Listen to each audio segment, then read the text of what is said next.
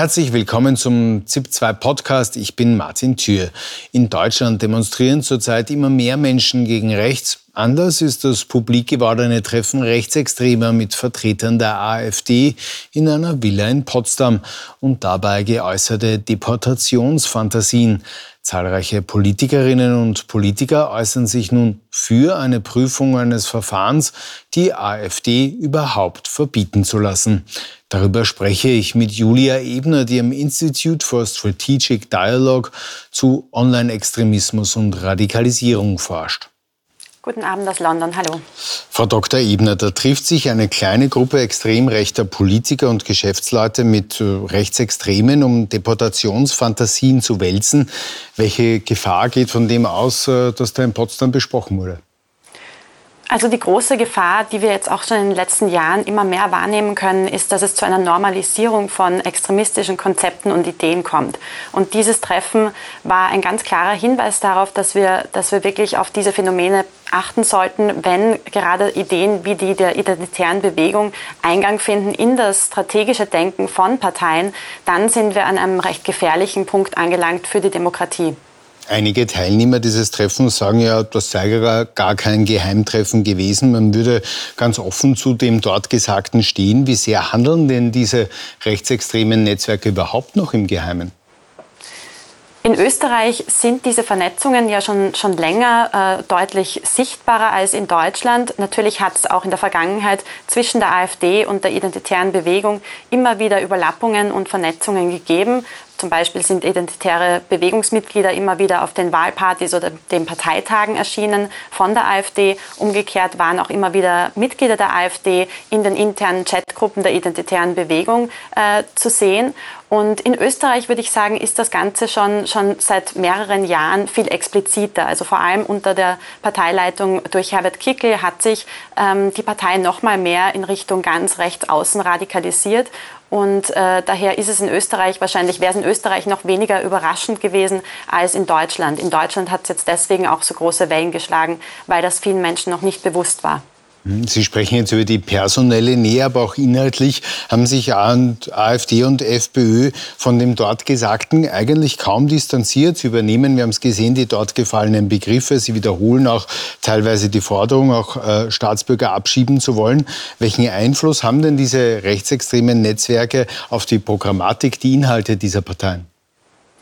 Einen immer größer werdenden Einfluss. Also inhaltlich äh, überschneiden sich die rechtspopulistischen Parteien immer mehr mit der identitären Bewegung und Konzepte, die früher wirklich am Rande der Gesellschaft angesiedelt waren und als ganz stark rechtsextrem abgetan wurden, von denen man sich distanziert hatte äh, vor, vor fünf oder auch oder sieben Jahren, die werden jetzt immer mehr auch ähm, verwendet von Parteimitgliedern und werden bis äh, in die Parlamente getragen. Und das ist eine große Gefahr. Ich war 2017 undercover bei der Identitären Bewegung und habe damals mitverfolgen können, wie sie eine Strategie äh, durchsetzen wollen, die genau das bewirken sollen, soll, das Mainstreaming von ihren Konzepten. Das ist ihnen leider relativ gut gelungen. Der deutsche Bundeskanzler Olaf Scholz, äh, Sozialdemokrat, sagt heute, Rechtsextremisten greifen unsere Demokratie an. Hat er recht? Ist die liberale Demokratie in Europa in Gefahr? Absolut. Es sind zutiefst rassistische Ideen und, und verfassungsfeindliche bzw. demokratiefeindliche Ideen, die hier äh, Zugang finden in die Politik. Deswegen würde ich auf jeden Fall eine große Bedrohung für die Zukunft der Demokratie sehen. Und man sieht natürlich auch in anderen Ländern, was, was auf dem Spiel steht, wenn Rechtspopulisten äh, an die Macht kommen. Also wenn man zum Beispiel auf Viktor Orban schaut und seine Politik oder auch in die USA, was unter Trump passiert ist, da gibt es eine ganz klare Radikalisierung der Gesellschaft und ein, ein, ja, eine Normalisierung, eine Verrohung von des Diskurses und eine Normalisierung von ganz extremistischen Konzepten. Auf den Straßen, wir haben es gesehen, formiert sich in Deutschland auf einmal neuer Protest gegen die AfD. Ist das eine wirksame Gegenwehr gegen Radikalisierung in einer Gesellschaft oder einfach politischer Protest?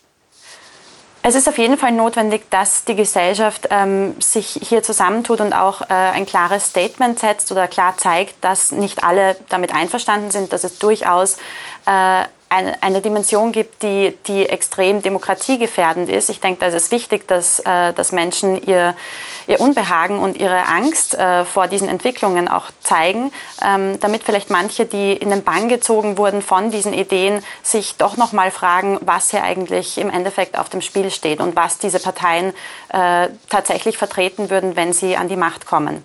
Und ich denke, es gibt natürlich viele Strategien. Ich denke, ein Parteiverbot wäre eventuell kontraproduktiv, weil das noch mehr in die Opferrolle hineinspielt, die jetzt schon Parteien wie die AfD und die FPÖ verwenden. Aber äh, ziviler Protest, denke ich, ist durchaus sinnvoll, ja.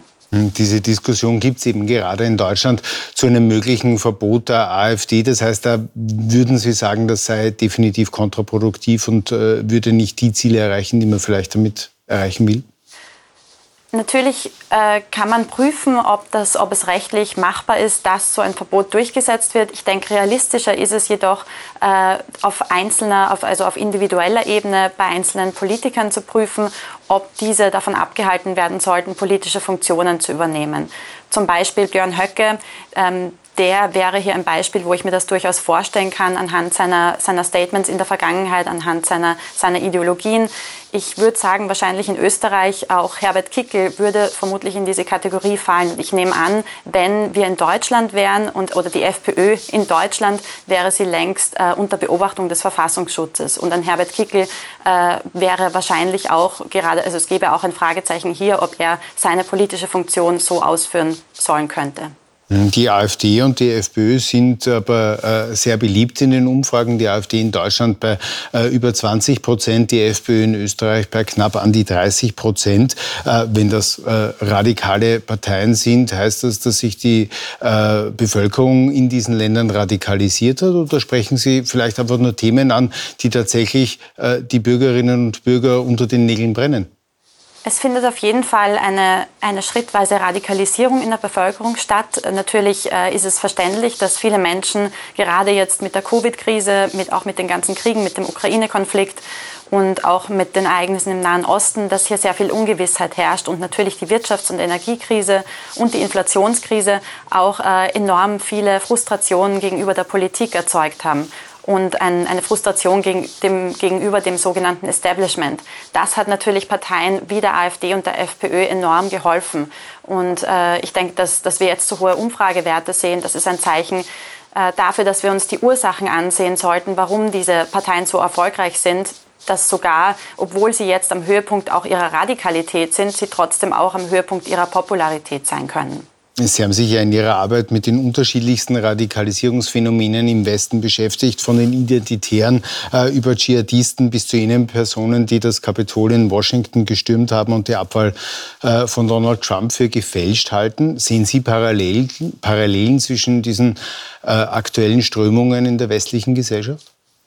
Es gibt auf jeden Fall enorm viele Parallelen. Also gerade was die Ideologien betrifft, was die Konzepte betrifft, ähm, zum Beispiel die Slogans, die bei Protesten verwendet werden von äh, Rechtsextremisten oder auch von QAnon-Verschwörungstheoretikern, die waren fast ident, wenn man sich die Proteste in den USA ansieht und sie vergleicht mit denen in Europa, ob das jetzt in Deutschland oder in Österreich oder in Frankreich ist oder auch hier in Großbritannien. Es gab sehr starke Ähnlichkeiten auch in den, äh, ja, auch, auch in den Online-Kampagnen sieht man, dass es eine starke Online-Vernetzung gibt, eine internationale Vernetzung. Ich beschreibe diese Phänomene auch in meinem letzten Buch Massenradikalisierung, wo es genau darum geht, dass diese extremistischen Konzepte immer mehr in den Mainstream geraten und das in mehreren Ländern. Frau Dr. Edner, vielen Dank für das Gespräch und alles Gute nach London.